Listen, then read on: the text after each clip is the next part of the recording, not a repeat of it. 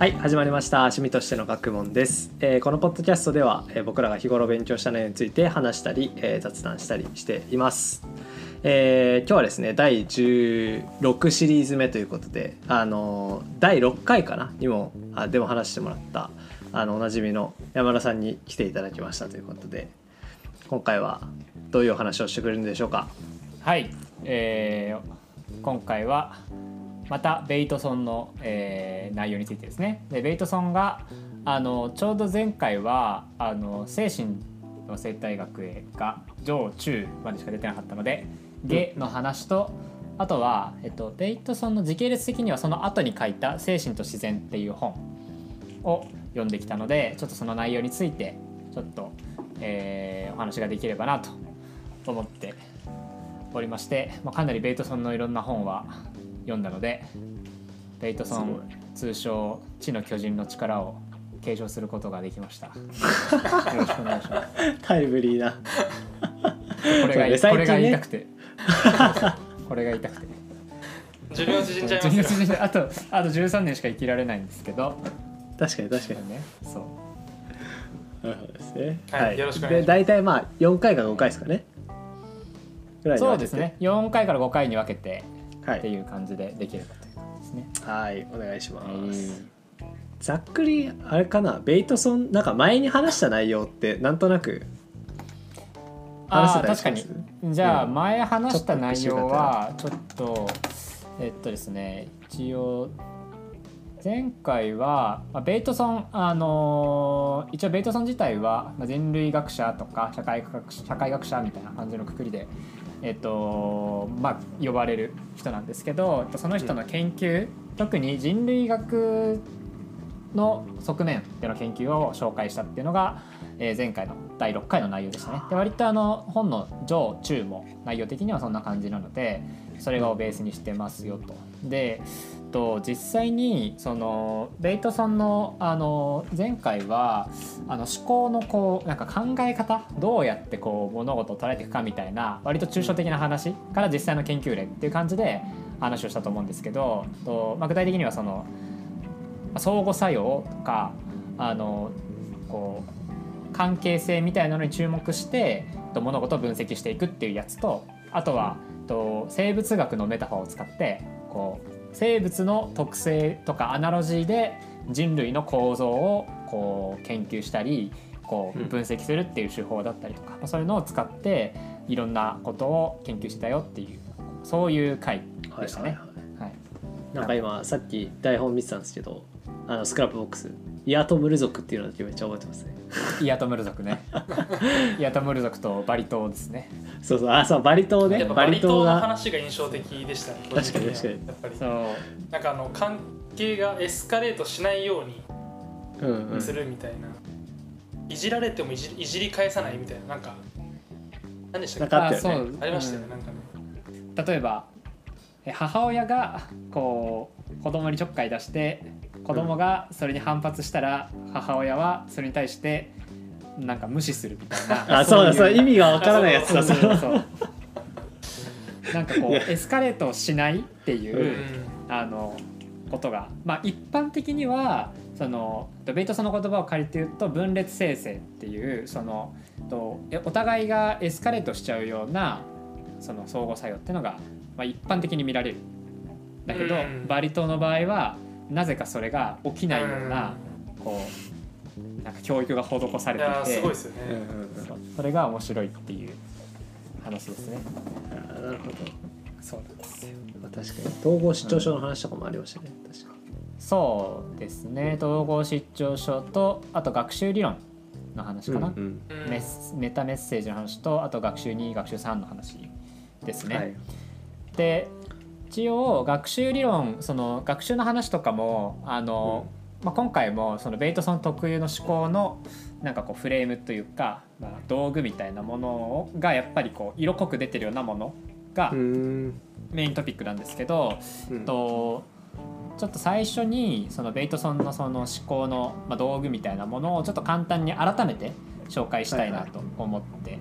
ますと。で、えっと、一応2つ今回は挙げてるんですけど、えっと、1つがサイバネティクスってやつですね。で前回はあの実はあの本の中にもあんまりサイバネティクスの話出てこなかったんですよねその上中に関しては。いや中には出てきてたかな。中の最後の方には出てきてて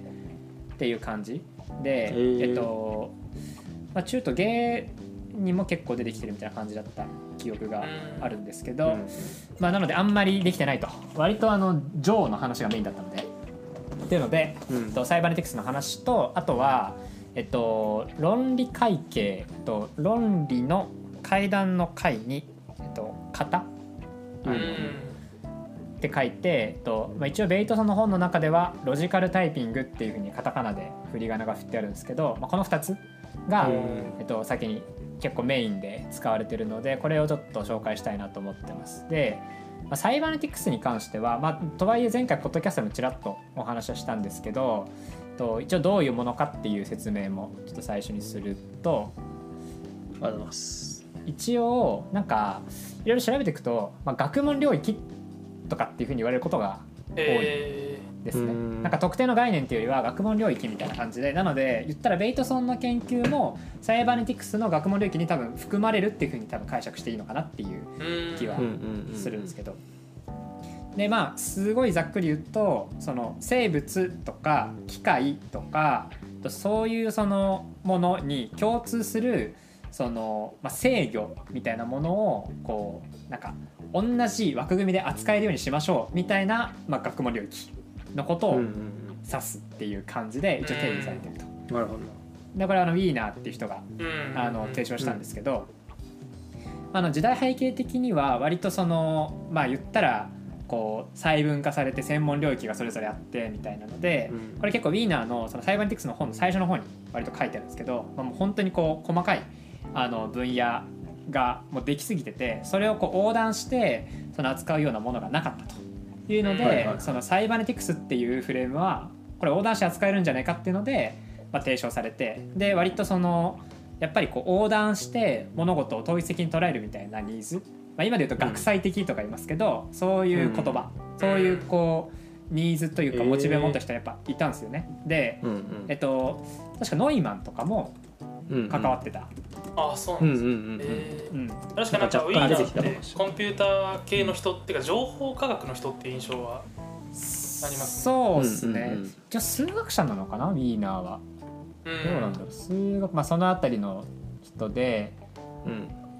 あとシャノンとか。はいはいかな。ははいはいはい。うん、でえっと、そのあたりも入ってきたりと。でまあよくよく考えてみれば、まあ、ノイマンはバキバキの数学者ですけどあの数学の力を使って物理とか、まあ、いろんなところに顔を出してコンピューターまで作っちゃったみたいな感じで、うんまあ、割とだからそういうその分野横断みたいなやっぱことがしたい人はやっぱたくさんいたんですよね。うんで。ベイトソンもやっぱりそうで生物学とか人類学とか社会学とかいろいろ横断してるというところは、そのやっぱりサイバネティクスっていうこうムーブメントがあったからこそできたというかその、まあ、ところもあるのかなという感じですね。うんなるほでどなるほど。えこれ主軸はそのあそう主軸はそのなんだろう。それこそ計算科学とかわかんないけど、うん数学とかそういうところにあるっていう話ではなく別になんか特に主軸はなく割と学祭全般みたいな感じなんですかね。えっと主軸は主軸はある、あるありますねそれで言うと。えっとあそうえうんなんか概念特定の概念があってサイバネ、まあえっとこの後ちょっと紹介する、まあ、フィードバックループみたいなものとか、うんうんそういうこう概念が共通する概念があってそれをいろんなところに応用していきましょうみたいな学問領域全般をサイバネティクスっていうふうに呼ぶものだと今は理解していますね。なるほどなるほどなるほど。一応前回もちらっとあったと思うんですけど一応改めてじゃあその統一しその共通してる概念で何かっていうと、うんその一応そのサイバネティクスっていう言葉がギリシャ語であの船の操縦みたいな意味らしいんですよ。あそうなんだ。そうでなんか結構サイバネティクスって聞くとなんかすごい機械機械っぽいじゃないそうですか。そうそうそう。まあサイバーサイバー空間っていう感じがするよね。そうそうそうサイボーグとかで、うんえっと、これ逆でサイバネティクスから多分来てるんですよねそっち側は。なで、うんえっと、サイバネティクスもともとはその操縦、まあ、操縦する人みたいな感じの意味があるらしいです。はいでとこう操縦とかあの結構その今までの、まあ、いわゆるそのちょっとあの学問領域とかもそうだけどなんかベースの価値観としてこうなんか因果関係とかを考えるときにその操縦だったら自分が船を操縦しているっていうこう一方向の因果関係をベースに物事を考えることが多かったというので、えっと、それはこれを病院とか、まあ、医学に置き換えると、えっと、患者さんがいて、えっと、セラピストが患者さんの病気を治すっていうこう一方的な関係性だったりとか、うん。そういうふうに、まあ、あのそもそも言語ってそういうふうに表現されることがまあ多いというので、まあ、そういう考えがベースになってたんだけどサイバネティクス、まあ、つまりその操縦って操縦した結果その要は海っていうのもある程度ノイズがあるわけで、えっと、目的に対して操縦してでその操縦した結果がまたフィードバックとしてインプットとして入ってきて、えっと、また操縦をこうコントロールするつまり船の動きによって操縦させられるっていう関係性も存在するよねっていう、まあ、話ですね。うんこのループをちゃんと意識するというのがすごく大事。でうんうんあのサイバネティクス自体はそういう、えっと、システムを捉えましょうと。うん。インプット自分自分がどういう行動をするかそれによって生まれるアウトプットとかそのノイズをまたインプットとして持ってきてでまたそのそれを変数として受け取って制御をしてっていうのをどんどんどん繰り返していくことでその安定したシステムとか特定の目目標目的に向かって進める仕組みを作れるよねっていうまあそんな感じのがベースの概念っていう感じですね。ああなるほどなるほど。うんだ普通の考えでいくとやっぱりその一つの変数が独立変数でもう一方が従属変数みたいに捉えて、その、まあ、因果関係で示しましょうみたいな感じになりがちだと思うんですけど、このサイバネティクス的な考え方をする場合はそうじゃなくて、まあ、一方向が何かそのアクションしたらそれによってもう一回フィードバックが返ってまた別のアクションをしてみたいなうん。もうループが前提で世界観を捉えていきましょうみたいな。そうですね。もうまさにそのイメージですね。まあ、やっぱりそのうん。こう言葉さっきもちらっと言ったんですけどその言葉の使い方って基本一方方向にしか表現できないんですよね。うんそのうん。まあ能動体能動と受動みたいな。そもそも分類もあるしね。そう能動と受動のどっちかしか選択できないうんし、そので、まあ、主語でなんか動詞述語動詞とかなんかそういう組み合わせも決まってるしもう一方方向に表現できないからこそ、うんそういうこう思考で考えがちだけどなんか本来その、まあ、あらゆるその現象っていうのはこうサイバネティクス的にフィードバックループがあるよねっていう、まあ、考え方ですね。で、まあ、今で言うとこれがそのシステム思考みたいな形で言われたりすることもあると、うんまあ、いうふうな話ですね。なんかいよくある身近な例とかだと株とかうんうんなんか特定の買ったり売ったりの行動が結局まあ微々たるものではあるけど、まあ、基本それが反映されてフィードバックとして返ってきて値上がりしたりとか値下がりしたりとかしてまた自分の行動を変えてみたいなことをうん。まあやってるよねうん確かに。確かに。株は割と分かりやすいかもしれないですね、うん。なんかそういう意味では、まあ、なるほこれがサイバネティクスという、まあ、概念になっていてで、えっと一応サイバネティクスのあのベイトソン自体がサイバネティクスをどう捉えていたかっていうとなんかとベイトソンはたびたび精神って言葉を使っていてで精神の定義とかなんかいろいろなんか精神を含むプロセスとは何かとかいろいろ語ってるんですけど、ど。まあ、おそららくこのサイバネティクス的な仕組みが存在するなんかものをおそらく指しているのかなっていう感じ、あというふうに今は理解しました。なんかその無機質的なものを扱ってるっていうよりもなんかまあある種その生き物を対象として扱っているみたいな。なんかだから向こうも向こうで何かしら反応を返してくるしうんっていうことを言いたいのかなと勝手に理解したんだけど、うんうん。そういうことなのかな。そですね。だからなんかそれとあとはなんかこう、うん。あのいその操作する対象が生き物である必要はないんだよね。うんうんうん。と精神のプロセスの中に生き物じゃないものが含まれることもある。ただ、うんうん。そいつ単体では精神のプロセスになり得ないみたいなものもある。例えば斧を持っていてこう木を、まあ、切っていると。した時に、えっとまあ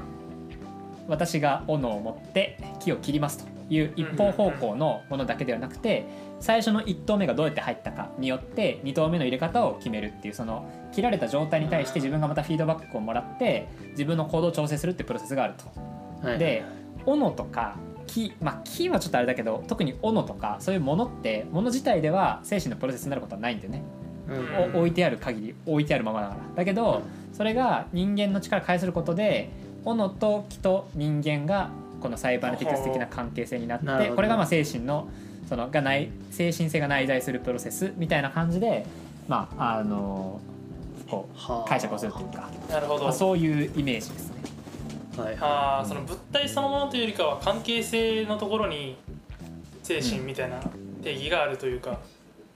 そうですね。そうですね、うん。そんなイメージ関係性があってそこにフィードバックループが生まれているとそこには精神が内在するプロセスって言えるよねみたいな、まあ、そんなイメージです。うん、うんね、うんうんうんうんうんなるほどそっかそっか。だから木と人と斧それぞれだと生まれないけどそこの関係が初めて何かしら関わりを持つタイミングでそこに精神性みたいなのが生まれるっていう。生まれるっていう風な感じ。なるですね。ほ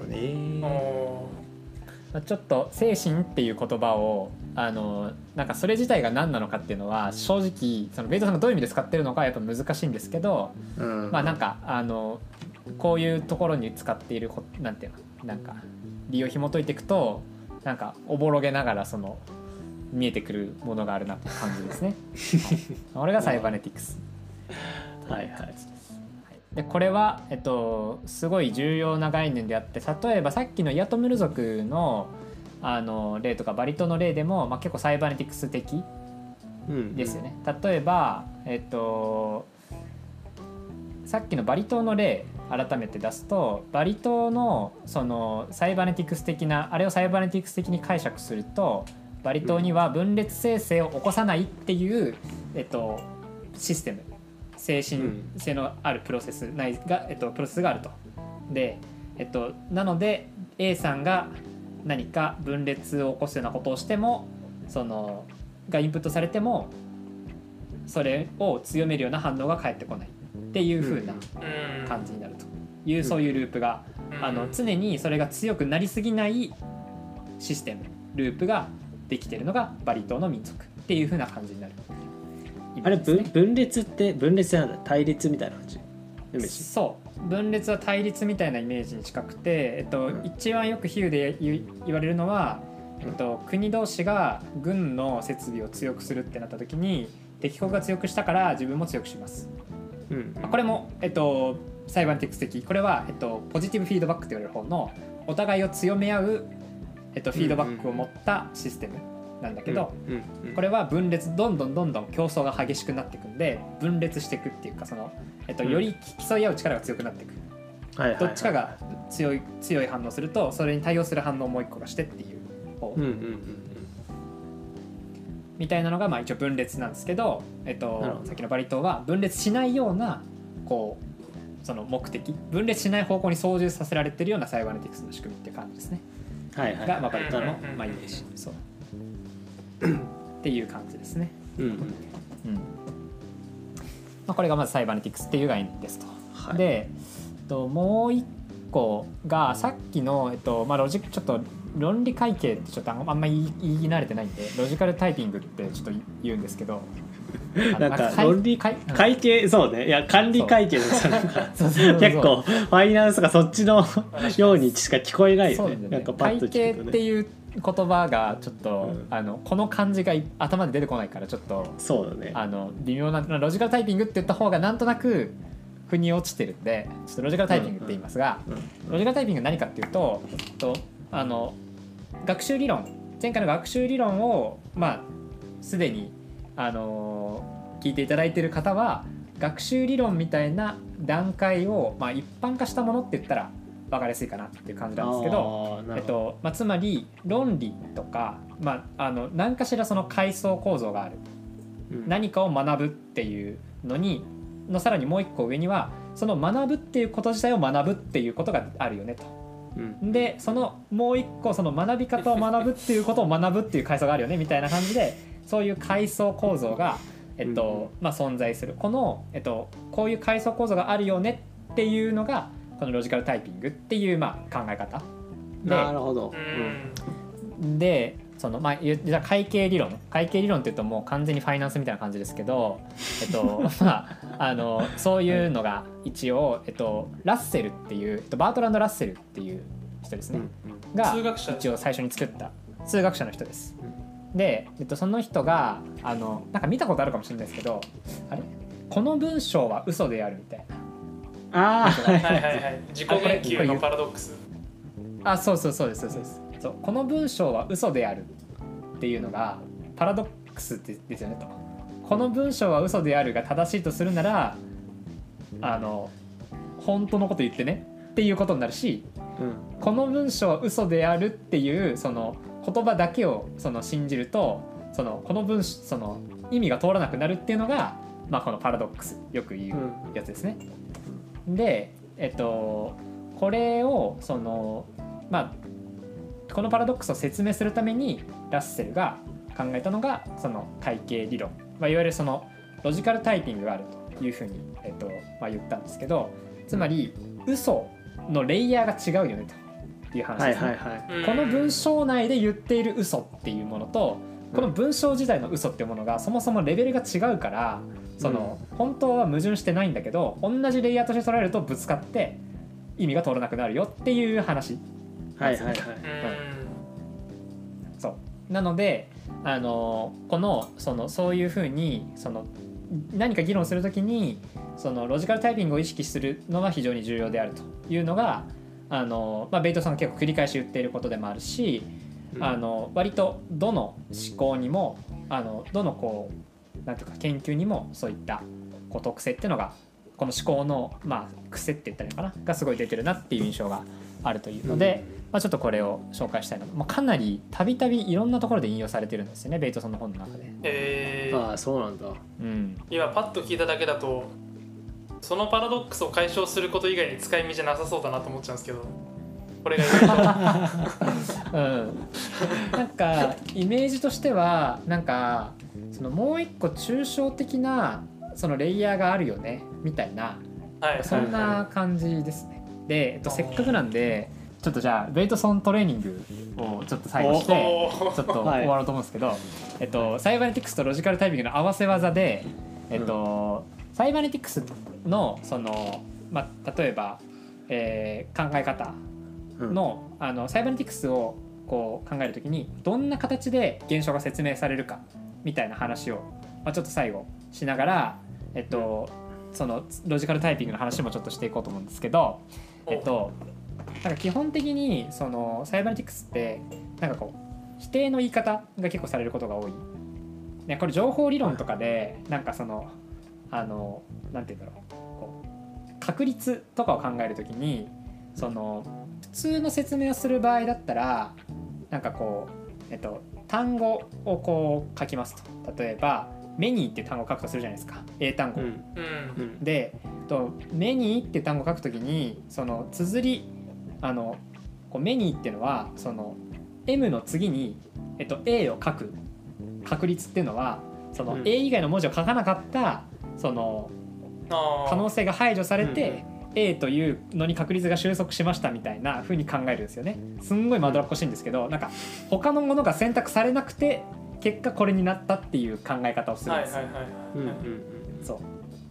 う。でだから、えっと、目にっていう風に書くときに A 以外の可能性を全部排除して A を書くっていう風に解釈するんですよね。うん。基本的には。って言ったところでなんかなんか日常的になんかその他の綴りをみたいなないじゃないですか。まあそうですねそのどっちかっていうとこの文章にメニューかあのフューかとか、あロットオブかみたいなそういうレベルで迷うじゃないですか。で他の選択肢が排除されて、でうんあの要はそのサイバネティクス的に考えると文章を書くっていう目的においていろんな選択肢を単語レベルで排除すると。うんうんうんうんでここにロジカルタイピングがあるんですよ。文字っていう階級とその一個抽象度高いところに単語があるんですよね。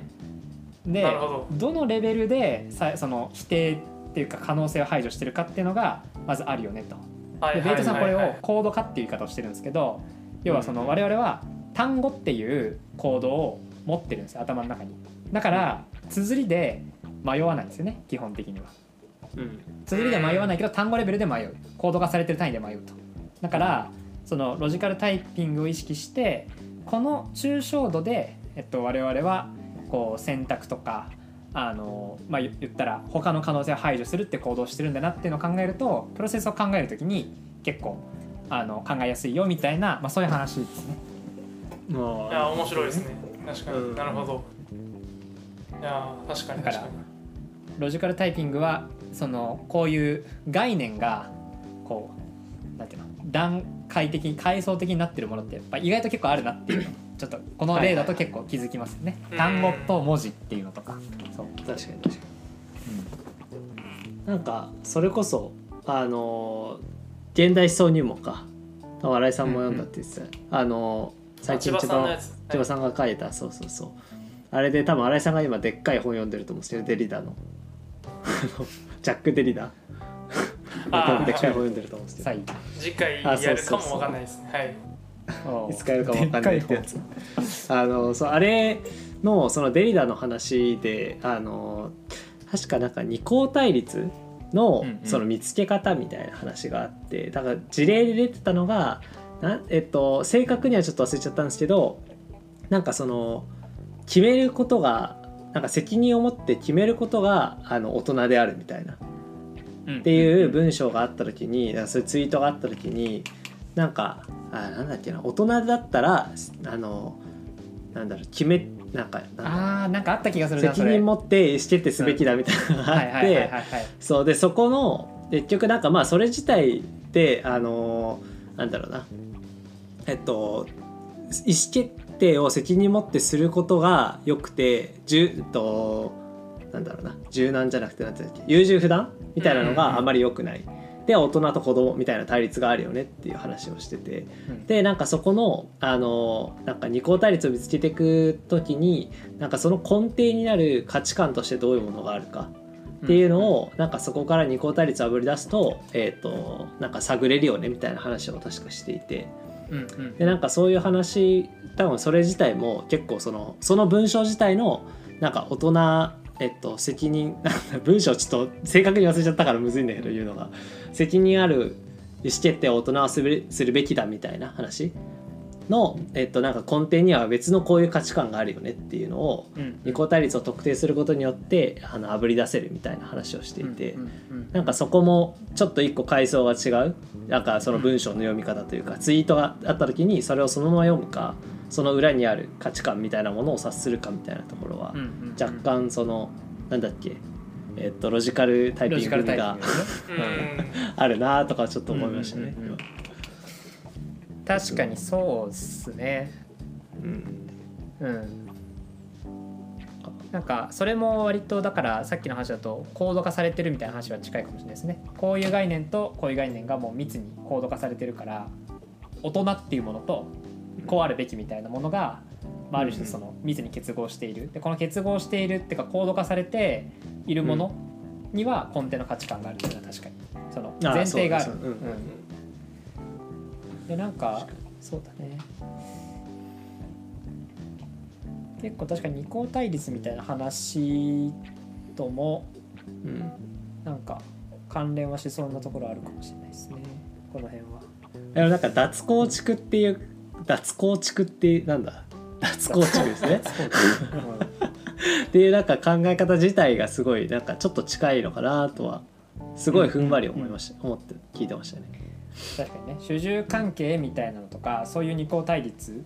うんうん。その A と B っていうのをその、うん。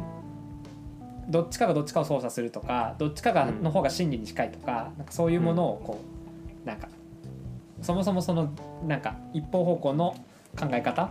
をうん。なんか脱構築してお互いに相互作用があるよねっていうふうに考える。うんうん。それを一つのシステムとして考えるっていうふうなアプローチは確かにちょっと近いかもしれない。うん。うんで、えっと、次回はその、さっきのサイバネティクス的な思考をしないと